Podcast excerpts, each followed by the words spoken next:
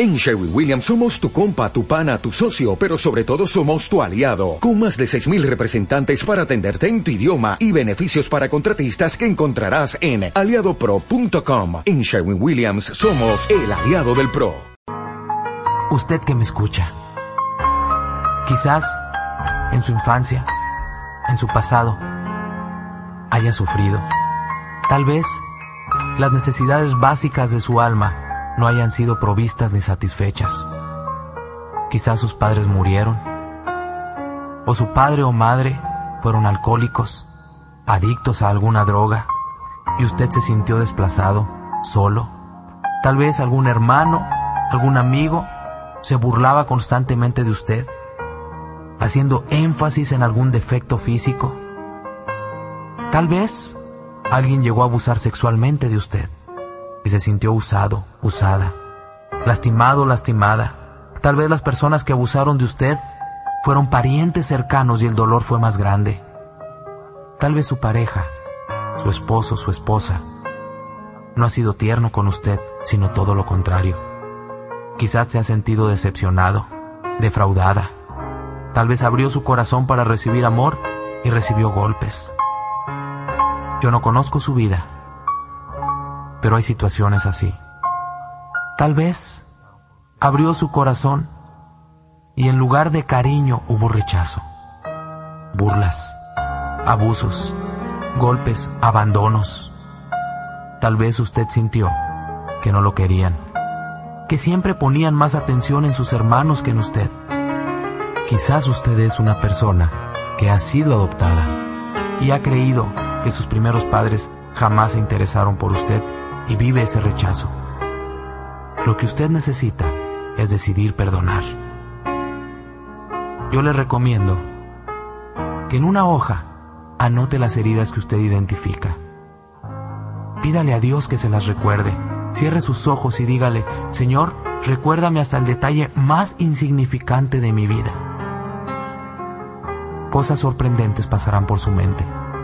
No deje pasar ninguna, anótelas y dígale a Dios, Señor, yo decido perdonar a mi padre porque nos abandonó.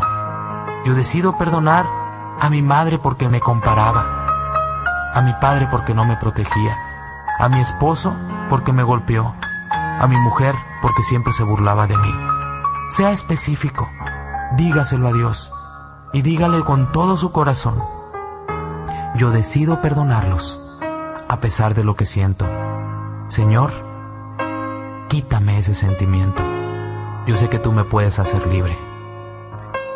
Entréguele a Dios su corazón. Dígale, Señor, dame un corazón nuevo y usted podrá vivir en libertad. Recuerde, el perdón es una decisión. Usted merece vivir mejor. Y usted y yo necesitamos perdonar siempre. Si me vuelven a ofender, vuelvo a perdonar. Comemos tres veces al día todos los días de nuestra vida, porque es una necesidad del cuerpo. Si me lastiman tres veces en el día, diez veces en el día, yo necesito perdonar de tres a diez o las veces que sean en ese día para ser libre. Pero hay algo muy importante. El decidir perdonar a alguien no implica que yo tengo que restablecer la relación con esa persona. Todo depende de la persona que nos ofendió. Si la persona que me lastimó fue un amigo, pues tal vez no me interese restablecer esa relación y no quiere decir que no lo perdoné. Recuerde, el perdón es un mecanismo para sanar, no para restaurar relaciones. Tal vez usted y yo estemos perdonando a una persona que ya ni existe, que ya murió. Tal vez usted esté perdonando a su exmarido, a su exesposa, y ya no va a ir a restaurar esa relación. No tiene que acercarse ahí pero tiene que perdonarlos para que usted sea libre. El último punto que vamos a tocar es que también nosotros hemos lastimado gente. Usted y yo, con intención o sin ella, hemos herido el alma de nuestros seres queridos.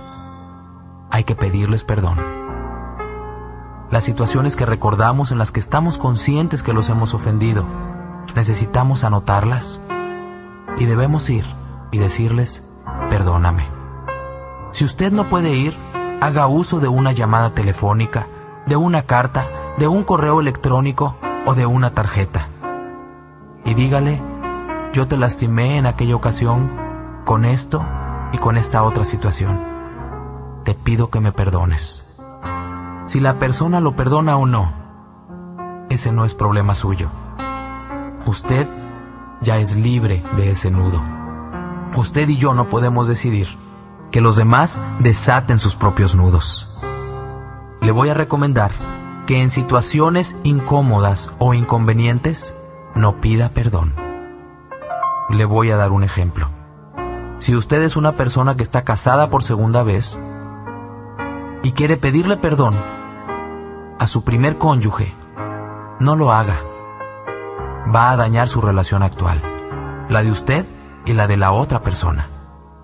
Simple y sencillamente, igual que cuando perdonamos a una persona que ya murió, tomemos unos minutos delante de Dios y digámosle, Señor, perdóname por haber lastimado a tal persona. Recuerde, las situaciones inconvenientes o personas que ya fallecieron no requieren de nuestra presencia para establecer el perdón. Finalmente, solo me resta decirle, que usted ha sido llamado para vivir en libertad. Dios nos ha dado el perdón como un mecanismo para que nuestro corazón sane, para que nuestro corazón brille, para que nuestra vida vaya en aumento, para que usted y yo podamos desarrollar ese potencial que poseemos. Nada más imagine que usted y yo hemos sido hechos a imagen de Dios. ¿Qué tanto más podemos disfrutar? ¿Qué tanto más podemos alcanzar? ¿Qué tan lejos podemos llegar? Eso va a depender de usted y de mí. Yo lo felicito porque ha aprendido a sanar las heridas de su alma. Cada vez que usted lo lastimen, usted ya conoce el mecanismo del perdón para ser libre. No se preocupe en delegar culpas, preocúpese en sanar heridas. Siembre en los suyos, en su gente, en sus hijos, en sus padres, todas esas necesidades básicas del alma. Hable vida, siembre esperanza, y usted podrá conocer que cada día está más cerca de Dios y de vivir mejor.